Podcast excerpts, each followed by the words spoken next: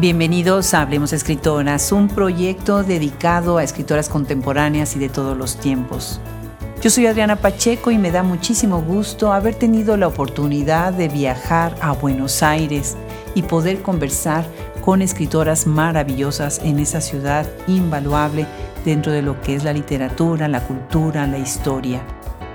Hoy tenemos el gusto, gracias a ese viaje, de acercarnos a la obra de Angelina Pradelli Estoy muy contenta de entender un poco más acerca de su perfil, de cómo ella fue parte del Plan Nacional de Lectura en la región y la provincia de Buenos Aires, de cómo ella misma ha entrado tanto en el mundo de enseñar cuál es el sentido de la lectura. Hablaremos hoy de algunos de sus libros y también de cómo ha sido ella conferencista residente en distintos países como Italia, Suiza, Estados Unidos y China.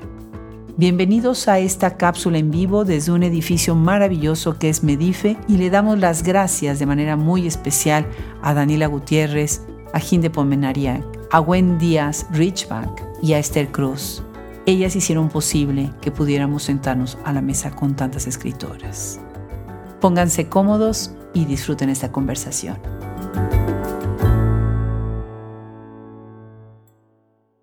Pues después de haber estado ya un rato conversando con escritoras maravillosas de Argentina, cada vez me sorprendo más del talento, de lo mucho que estamos aprendiendo, de lo importantísimo que es para nosotros ahora regresar a esta escena literaria que es Argentina. Y bueno, estoy emocionadísima de estar ahora con Ángela Pradelli, porque tiene un perfil que además que les va a encantar, ha ganado varios premios, ha hecho cosas muy interesantes y bueno, yo quiero darte la bienvenida. Ángela, muchísimas gracias por aceptar la invitación en Hablemos Escritoras. Muchas gracias a vos por la invitación. Ángela, vienes desde lejos hasta Buenos Aires para platicar con nosotros. 25 kilómetros, no es tan lejos, pero a veces el tránsito y bueno, lo complica un poco, pero encantada de estar conversando con ustedes. ¿Dónde vives? En Adrogué. En Adrogué, que cómo es? Es un, es un pueblo hermoso y bueno, tiene mm, la característica de que Borges veraneaba en Adrogué, pasaba los veranos ahí, a pesar de que Adrogué no tiene mar, pero era como una ciudad muy de casonas inglesas muy enormes y mucha gente de Buenos Aires iba a, a veranear a Adrogué en aquellos momentos tiene muy buen clima, eh, un paisaje de, jardines preciosos, entonces eh, la casa está, la municipalidad compró la casa de Borges, oh, donde, él donde él pasaba sus veranos con su familia y lo convirtió en un museo para que la gente pueda visitar. Así que tiene como ese agregado, ¿no? Qué maravilla. Y bueno, estando a 25 kilómetros puedes disfrutar lo mejor de los dos mundos y saltarte un poco el tráfico de la ciudad de Buenos Aires. Sí, por supuesto, es mucho más tranquilo para vivir. Claro. Y bueno, hay que venir a Buenos Aires por el teatro y por el cine y por esas cosas porque allá hay poco. Eh, o hay un cine como más comercial, hay salas de cine desde ya, pero hay un cine, las películas que yo quiero ver no están, el teatro no, casi no existe. Pero bueno, está bien. A mí Buenos Aires me encanta, me parece una ciudad alucinante. Alucinante. Alucinante, así que es muy lindo venir para, Claro. Conversar con amigas o, pasear, por supuesto. No, maravilloso, maravilloso. Yo estoy tan agradecida. Bueno, Gine Pomenaría, que ha estado haciendo una labor impresionante y nos ha ayudado muchísimo, ha sido una gran anfitriona. Díaz Richway, que también nos ha ayudado muchísimo para abrir puertas. Esther Cross, que ha sido una madrina maravillosa para este proyecto. Y bueno, pues ahora Daniela Gutiérrez, que nos recibe en Fundación Medife Estoy tan emocionada de, todo un día lleno, muchísimo. de ustedes, lleno de ustedes. Ángela, ¿en dónde está una persona cuando no tiene voz? bueno, eso supongo que te referís al primer capítulo del libro La búsqueda del lenguaje. He tenido una experiencia con un alumno que tenía en ese momento 13 años y un buen día dejó de hablar. Caso de la vida real. Exacto y no quiso volver a hablar, lo cual complicaba bastante las clases, que son muy participativas. Y otro día dejó de escribir y eso lo complicó todo. Eh, llamaba la atención que él estaba muy atento en clase, seguía las clases, seguía el desarrollo, solamente que si le preguntábamos algo él no respondía y no hacía los ejercicios porque no escribía. Entonces yo mandé a llamar a su mamá pensando que era algo de la escuela, algo que él hacía en la escuela. Y no sé, alguna cosa de rebeldía, algo que le había querido, no sé. Y cuando la madre llega se larga a llorar muchísimo y me dice, en casa tampoco habla, ya hace varios meses. Y claro, era una situación mucho más angustiante para ella que, que para mí, desde ya, por supuesto, era el hijo. Y entonces uno de los días que ella se acerca a la cama, ella se había ido a dormir, estaba de espaldas a la puerta, ella se acerca y lo tapa en un gesto así muy, muy maternal, de protección, y entonces se sienta al lado y pregunta, lanza una pregunta, y ella sabe que él no le va a responder y que tal vez ni siquiera lo escuche, la escucha porque a lo mejor ya estaba dormido, pero ella en su angustia pregunta, ¿dónde estás, hijo? Y entonces él en ese momento, cuando ella se iba a levantar, pasa el brazo por sobre su hombro, toma la mano de su madre y le dice, acá estoy. Sí, qué zen. Es, es, una escena muy conmovedora y también es una de esas escenas que son como perlas, como para pensar mucho en la realidad que vivimos todos los días, digamos, más allá el caso del chico que por suerte un día decidió volver a hablar y a escribir, pero digo, esto de encontrar que el lenguaje es una imposibilidad, que en el lenguaje no puede encontrar algo, que el lenguaje lo está limitando, que primero fue el lenguaje oral en su manifestación oral y que luego fue el lenguaje escrito, pero que él seguía ahí a pesar de todo. A pesar de esa decisión, él seguía estando ahí, ¿no? Él nos escuchaba, nos comprendía. Y entonces, bueno, me parece que el lenguaje a veces se toma solamente como esa barrera para comunicarse, ¿no? Ese puente para comunicarse con los demás. Y hay una cosa de introspección muy grande que te lo posibilita el lenguaje, y que nosotros lo tomamos como un, límite, lo que decíamos hoy, o, algo malo le está pasando porque no hable, a lo mejor estaba viviendo dentro de un mar del lenguaje y le estaban pasando muchas cosas buenas, solamente hay que acompañar y poder estar en esos momentos sin la exigencia de que vuelva a, lo digo entre comillas, a cierta normalidad ese chico pasó a ser como una anormalidad dentro del curso, porque era el que no hablaba y era el que no escribía.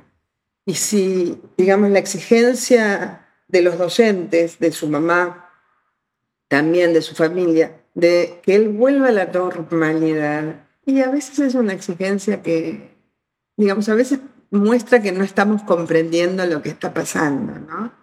Lo que está atravesando ese chico. Claro, claro. Pero de alguna manera también muestra las posibilidades que da el silencio, ¿no? Y el silencio es otro lenguaje, es otra Por manera supuesto. de hablar, ¿no? Y el silencio es una riqueza enorme y seguramente él lo había descubierto, tal vez muy sabiamente, y entonces se quedó ahí Sí, a mí me parece siempre una escena como muy potente. Sí, sí, sí, sí, el libro, todo es un libro muy potente, definitivamente.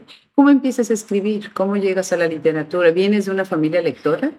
Vengo de un padre lector de diarios, muy lector de diarios. Ha llegado a leer tres diarios por día, completos, ¿eh? Wow. Y además eh, no los tiraba porque siempre quedaba algo, algo por leer, entonces las pilas de diarios sobre las sillas eran así como una presencia y si en algún momento desbordaba le decíamos, bueno, esta pila habría que tirarlas porque ya es vieja o porque ya lo leíste. Él sabía de cada diario lo que no había leído todavía y lo que quería releer todavía. Oh. Entonces, no sé, siempre tengo esa figura de la persona que lee mucho, que tiene mucho placer en la lectura de diarios en ese momento los diarios también eran otra cosa, ¿no? Muchos escritores participaban en los diarios con sus textos. Y, Así que tengo eso, no una familia de lectores ni una biblioteca en la casa, pero sí la biblioteca escolar, las bibliotecas del barrio y las municipales eran buenísimas. Y esa vida que hay en las bibliotecas, la bibliotecaria en ese momento por lo menos sabía lo que habías leído, lo que te gustaba, lo que el autor que todavía no habías leído, pero que a ella le parecía que te iba a gustar. Esa cosa muy interesante de cómo se recibía a una persona en formación de lectura, ¿no? Eh, eh, estaba depositada como toda la fe y la esperanza ahí. Y eso una no lo analiza en ese momento, sino mucho después. Pero es interesante haberlo vivido, ¿no? Es muy interesante haberlo vivido. Claro, claro. Y bueno, de alguna manera la lectura te lleva a la escritura, ¿no? Empiezas en algún momento a sentir ese impulso de decir, tengo que escribir. ¿Cómo viene este primer libro y cuál es ese impulso motor? ¿No es la historia misma que dices, quiero contarla? Yo empecé a escribir bastante grande, salvo los poemas de la adolescencia que por suerte las mudanzas pierden. Empecé a escribir mm, casi a los 30 años, no, no tengo esa escritura joven de los 20. Mi locura era la lectura, yo quería leer todo el tiempo, quería leer. En algún momento con una amiga como como ni siquiera nos alcanzaba ya la biblioteca escolar, la biblioteca municipal, la biblioteca del barrio, fundamos una biblioteca en mi casa porque la madre de ella no quería en su casa, cosa que me puso muy contenta. Mm. Y, salimos a pedir eh, socios y para asociarse había que mm, donar dos libros a la biblioteca, esa era la, la condición. Entonces rápidamente tuvimos, la gente se quería sacar libros de encima y, tuvimos rápidamente este, una biblioteca bastante nutrida en sus estantes. En las tarjetas de todo, para todo, sacar el sí, sí, todo, todo, todo, todo. Los forrábamos, los cuidábamos. Y empecé a escribir un poco antes de los 30 y desde ese momento la lectura y la escritura me parecieron una misma cosa, no como dos caras de una misma moneda, ni siquiera dos caras, porque las dos caras eh, no miran nunca para el mismo lugar. A mí me parece una fundición, me parece que la persona que lee escribe y la persona que escribe está leyendo. En principio está leyéndose, ¿no? Ese libro que estás escribiendo de alguna manera te lee y también está leyendo desde ya este, la escritura te permite leer el mundo, te permite leer a las personas, te permite leer tantas cosas. ¿eh? Y entonces empecé ahí. Claro. Hace poco entrevisté, tuve el gusto de entrevistar y además también de presentar su libro de Beatriz González, es una reflexión muy interesante acerca precisamente de la escritura y de la lectura y de cómo ahora pues enseña o se acompaña o se aprende en los talleres de escritura o los alumnos en la universidad, como es el caso de ella, ¿no? ¿Qué opinas tú que está pasando ahora con la escritura misma? Porque además, bueno, Argentina es un país frontal, ¿no? Punta de lanza en la literatura a nivel mundial, ¿no? Bueno, hay muchísimos escritores. Creo que en una época había pocos escritores y pocos escritores reconocidos. Ahora hay muchísimos escritores y escribe muy, muy bien. A mí me, ha tocado, por suerte, viajar mucho en la Argentina y en cada lugar que llego siempre hay alguien que dice tímidamente, yo escribo. Y a lo mejor tiene su libro publicado y a lo mejor no, pero tiene su libro inédito para darte. Y yo he leído cosas maravillosas, maravillosas. Así que me parece que hay una buena producción de textos que a veces circulan bien o no. Las redes sociales permiten que sí, que circulen, aunque sea virtualmente, los textos, pero a mí me, encanta que haya gente que escriba. Y también el historiador del gueto de Varsovia, que era alguien que amaba mucho la lectura y la escritura, y que además les, nos motivaba mucho a sus alumnos, antes de la guerra, por supuesto, los motivaba mucho que escribieran, que escribieran su entorno. Entonces él decía, por ejemplo, él tiene una historia para contarme de lo que pasó ayer en su familia, en su cuadra, en su barrio, con sus amigos. Y entonces los alumnos contaban y las alumnas contaban, y él decía, escriba eso, no pierda eso, escríbalo. Quiero leer eso, por favor, me lo escribe. Eh, yo creo que hay que motivar a los alumnos para que puedan escribir. Claro. Y bueno, ¿quién más lo puede hacer y lo puede decir que alguien que además colaboró en el Plan Nacional de Lectura en la región de provincia de Buenos Aires. ¿Cómo fue esto? Qué maravilla entrar, o sea, primero que exista el Plan Nacional de Lectura, que tanto nos surge que los gobiernos y los países... Que haya existido, digamos. Por favor, para, que haya existido. Para corregir con los tiempos que están corriendo o empezando a correr, que haya existido, sí. Imagínate que yo había dado más de 30 años clases en las aulas secundarias. De las escuelas públicas. Sí. Y entonces, que eh, un día me llamen para trabajar en Plan Nacional y Provincial de Lectura, en los dos, y para mí fue maravilloso porque era la posibilidad de ir a todas las escuelas, de llevar a los escritores que los profesores y las profesoras leían y requerían y preguntaban por ellos y fue una época para mí muy, muy gloriosa del plan, ¿no? Muy alta, muy alegre también porque podíamos hacer muchas cosas. A veces había presupuesto, a veces había menos presupuesto. La provincia de Buenos Aires es enorme, casi la mitad de la población del país habita en la provincia de Buenos Aires, cuarenta y pico por ciento, pero incluso en las escuelas muy alejadas del transporte público, por ejemplo, si íbamos a dar talleres, la directora nos llamaba y nos decía, bueno, Acá no hay hotel, pero tenemos casas, la gente los va a recibir muy bien, eh, van a estar muy bien. Bueno, a este pueblo no llega ningún transporte, no tenemos tren, no tenemos micro, pero ustedes bájense en tal parada de tal pueblito que mi marido va a estar ahí a la hora que ustedes lleguen y las va a buscar y las va a traer a la casa de la persona que las va a recibir y después iremos a la escuela yo tengo experiencias hermosas de ese tiempo de trabajar en el plan de lectura. Y los chicos les brillaba la cara, que llegaban ustedes con los Primero porque, claro, si siempre es como algo alejada, la, escritora o el escritor, ¿no? A veces hasta piensan que no existen, ¿no? Imagínate en aquellos pueblos que no tienen ni siquiera un medio de transporte cerca. Para ellos era una felicidad enorme. Primero porque los y las docentes preparaban muy bien ¿no? las lecturas, las entrevistas, era eh, aprovechar el día o los días que estábamos ahí muchísimo. Y bueno, ellos, qué sé yo, después eh, había cosas hermosas como por ejemplo nos preparaban regalos que podía ser una canción, la escritura de una mm. canción. Qué maravilla. O tocaban un instrumento y nos hacían esos regalos que no te los olvidas nunca más. Claro, claro.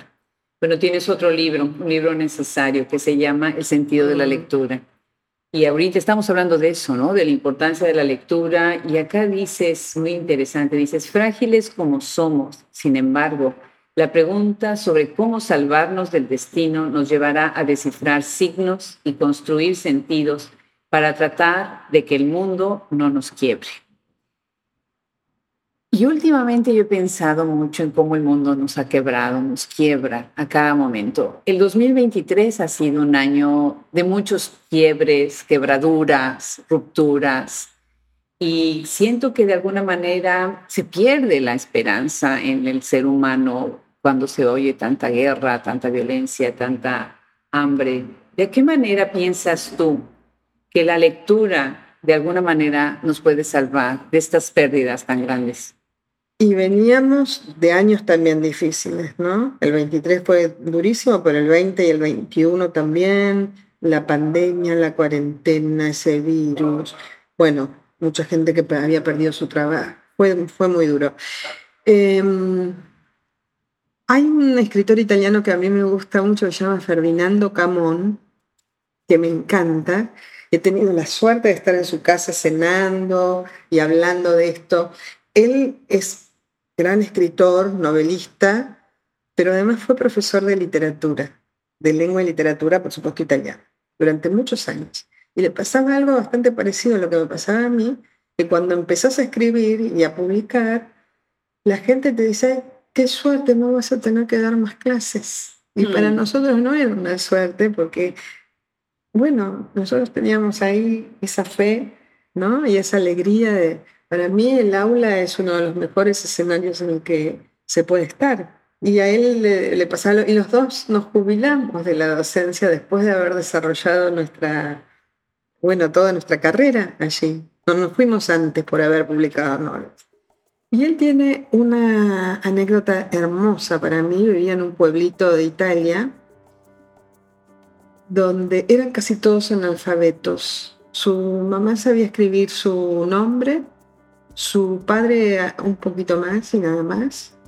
Pero él dice que recuerda siempre y muy bien cuando alguno del pueblo recibía una carta, iban corriendo al cura del pueblo, muertos de miedo, para que les leyera.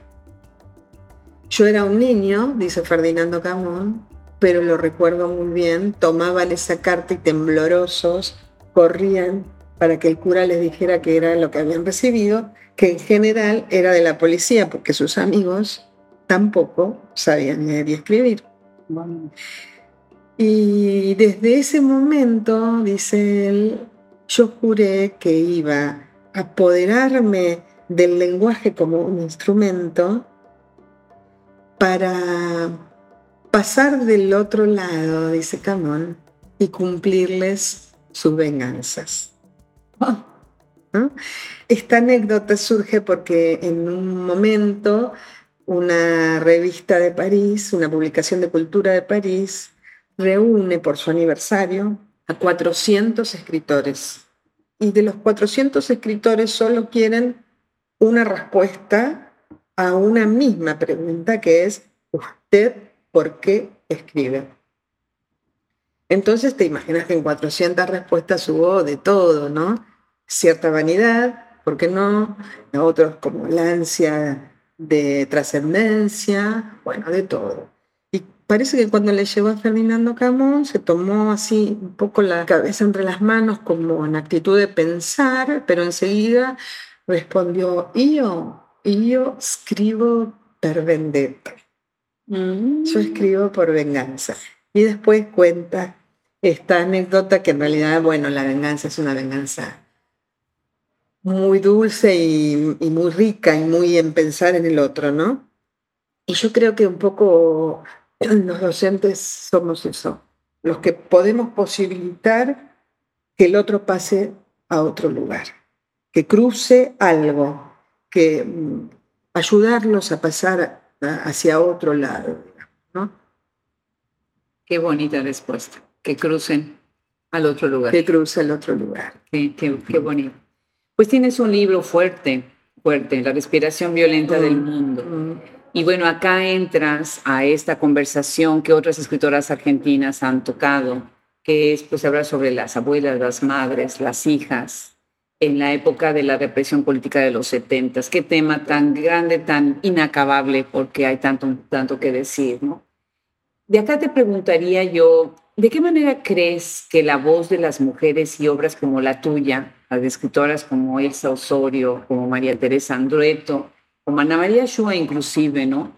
Enriquecen esas narrativas. ¿Cómo es esta voz colectiva que ustedes como escritoras están creando alrededor de un tema tan grande como son las abuelas, las madres y las hijas? Bueno, yo había escrito anteriormente, el libro anterior a ese, es un libro que se llama En mi nombre, Historias de Identidades Restituidas y es eh, un libro en el que tomé testimonio de cinco personas que nacieron en cautiverio, centros clandestinos, o crecieron eh, con identidades secuestradas, digamos, ¿no? sin saber realmente quiénes eran, cuáles habían sido sus nombres, de quiénes habían sido hijos o hijas. Y la verdad es que cuando terminé de escribir ese libro, no sé, tenía como la idea de que podría dejar todo y seguir escribiendo esos testimonios eh, el resto de mi vida. Tuve esa sensación. Y bueno, entonces escribí esta novela que no hubiese podido escribir si no hubiese escrito antes el libro de testimonios. Estoy segurísima de eso, porque un testimonio es como tomar el dolor de otro entre las manos, te entregan ese dolor te entregan quizás la parte más importante de sus vidas, quizás la parte mm, de sus vidas que todavía no lograron sanar. Y vos sos una persona desconocida para ellos, sin embargo, se reúnen con vos el tiempo que haga falta y te entregan eso.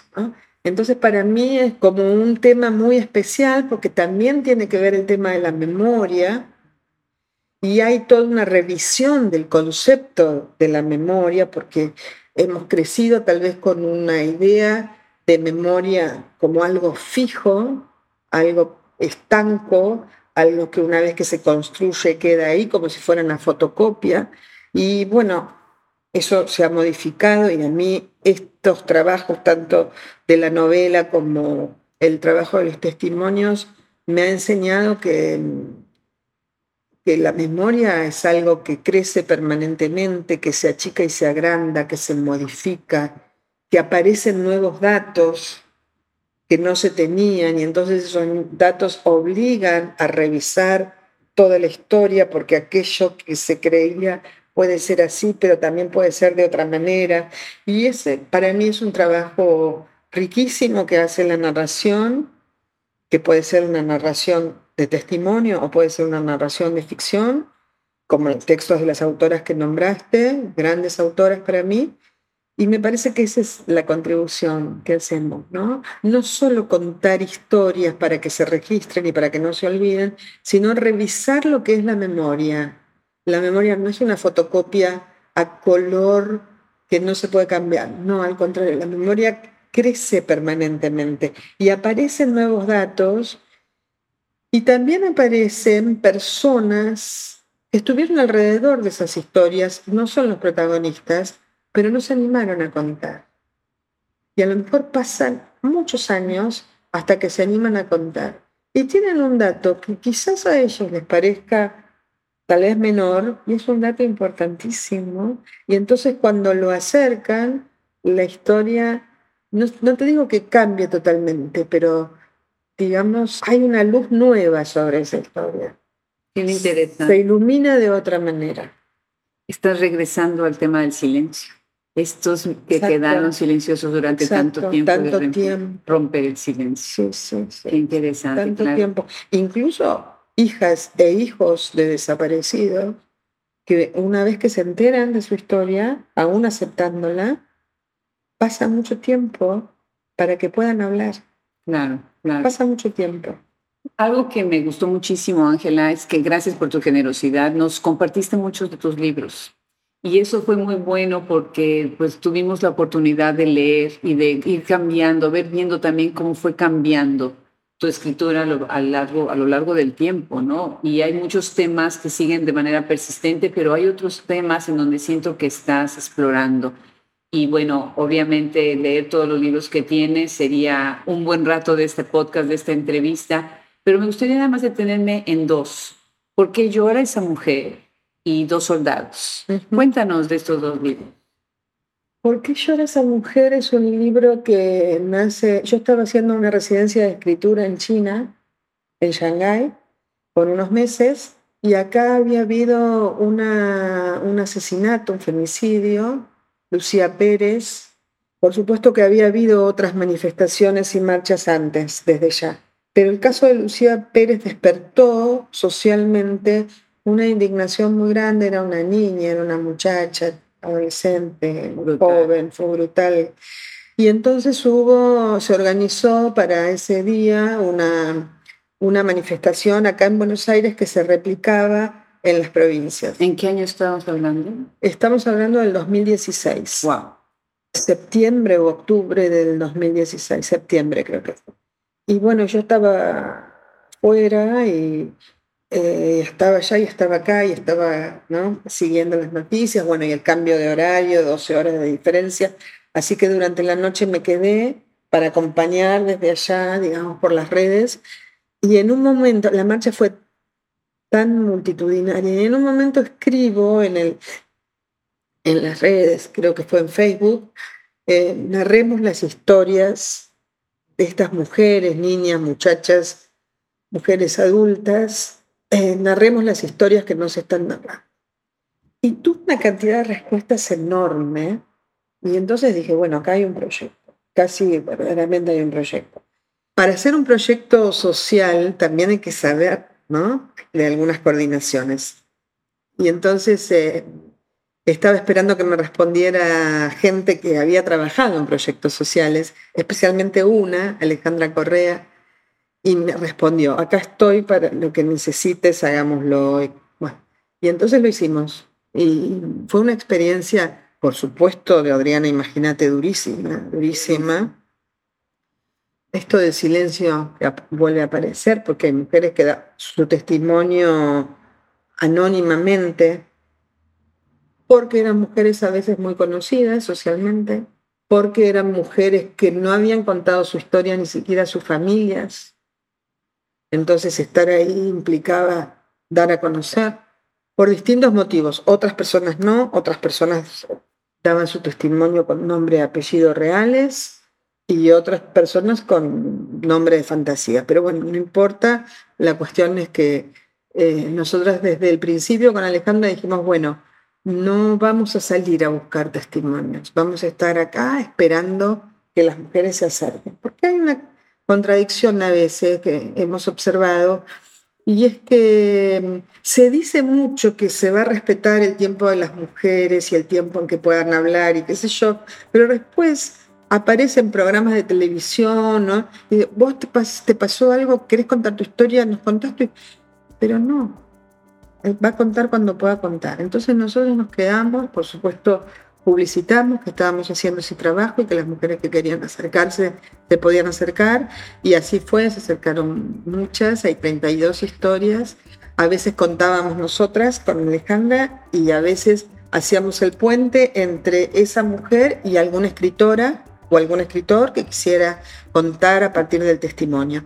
Y la verdad es que fue un trabajo, como te digo, arduo porque trabajamos tres años, pero por suerte lo hicimos. Qué maravilla, 32 historias. Sí, 32 historias. Yo creo que algo que a veces ustedes como argentinas no se han dado cuenta es qué importantes han sido a nivel mundial como mujeres valientes y frontales, todos los movimientos que han surgido para proteger los derechos de las mujeres, en Argentina han sido fundamentales. Estuvimos hace poco platicando con Gabriela Cabezón Cámara, nos contaba sobre todo como eh, Claudia Piñeiro, ella y muchas otras, Elba Almada, maravillosas, desde el entrecruce de la literatura, el activismo, el artivismo, las artistas, pues han logrado cambios que todas las mujeres a nivel continental les debemos. Así que bueno, pues felicidades por ese proyecto.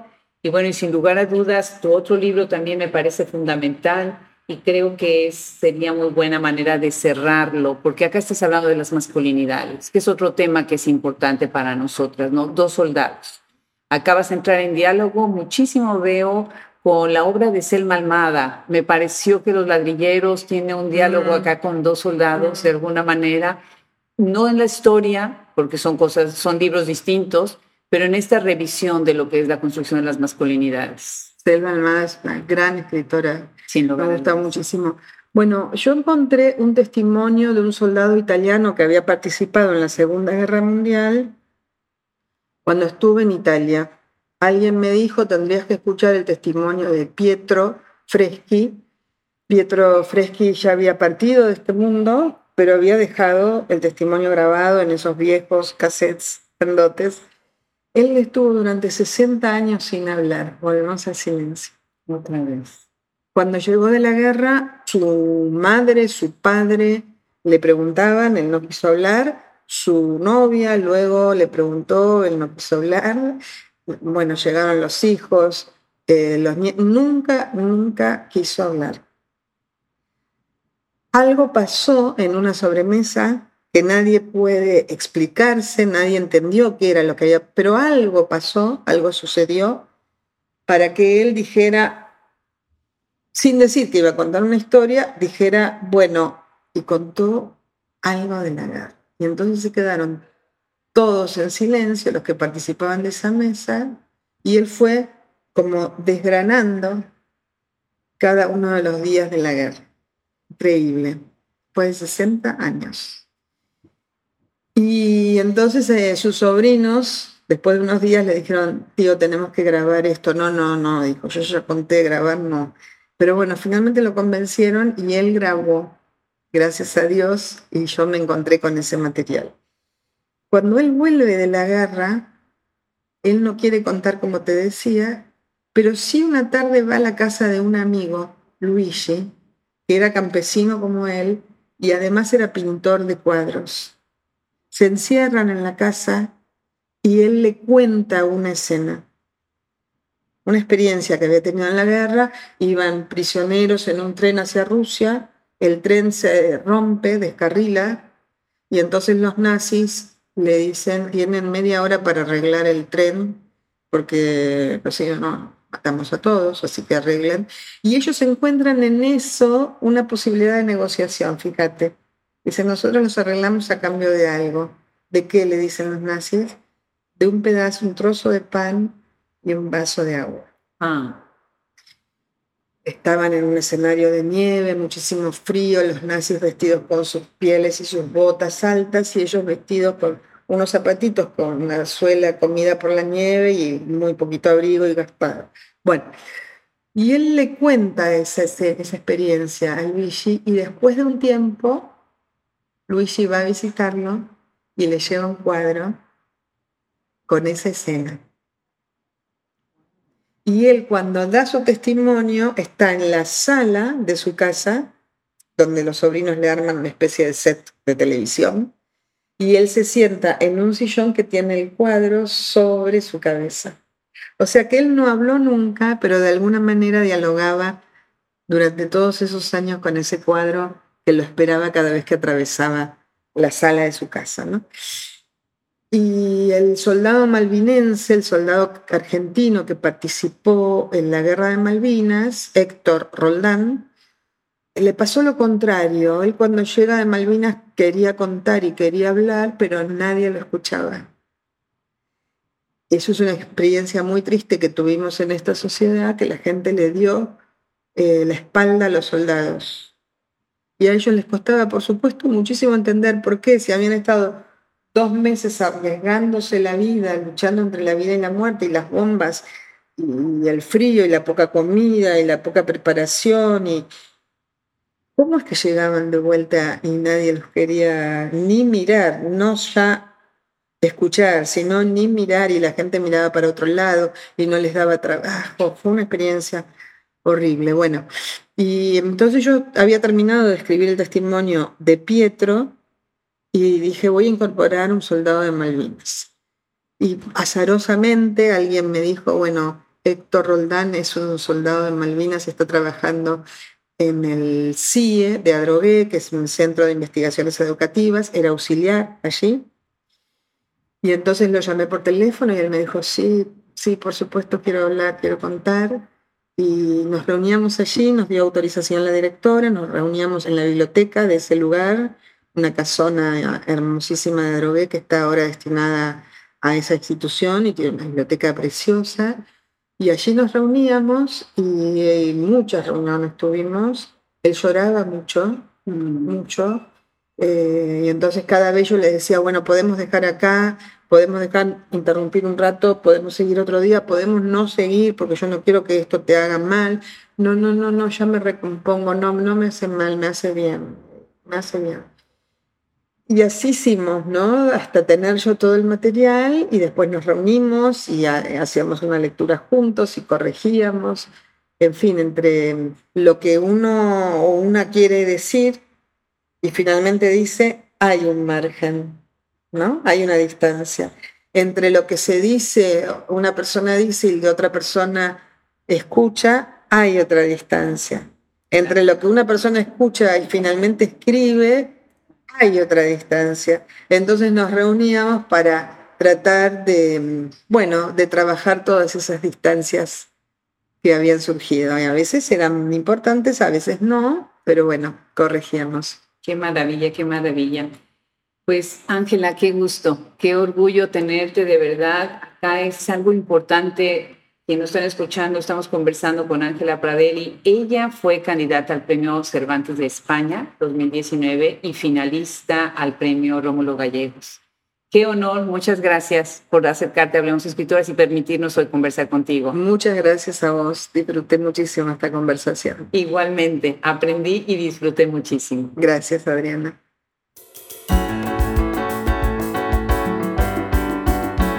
Nada de lo que hacemos en Hablemos Escritoras sería posible sin el maravilloso equipo que tenemos tras bambalinas. Muchísimas gracias a todo el trabajo de edición de podcast, a Cristian Josefi, muchísimas gracias a todo el trabajo de ingeniería de audio, Fernando Macías Jiménez, muchísimas gracias a Brenda Ortiz, su gran trabajo en administración, gracias a Andrea Macías Jiménez, quien también nos ayuda mucho para que esto salga al aire.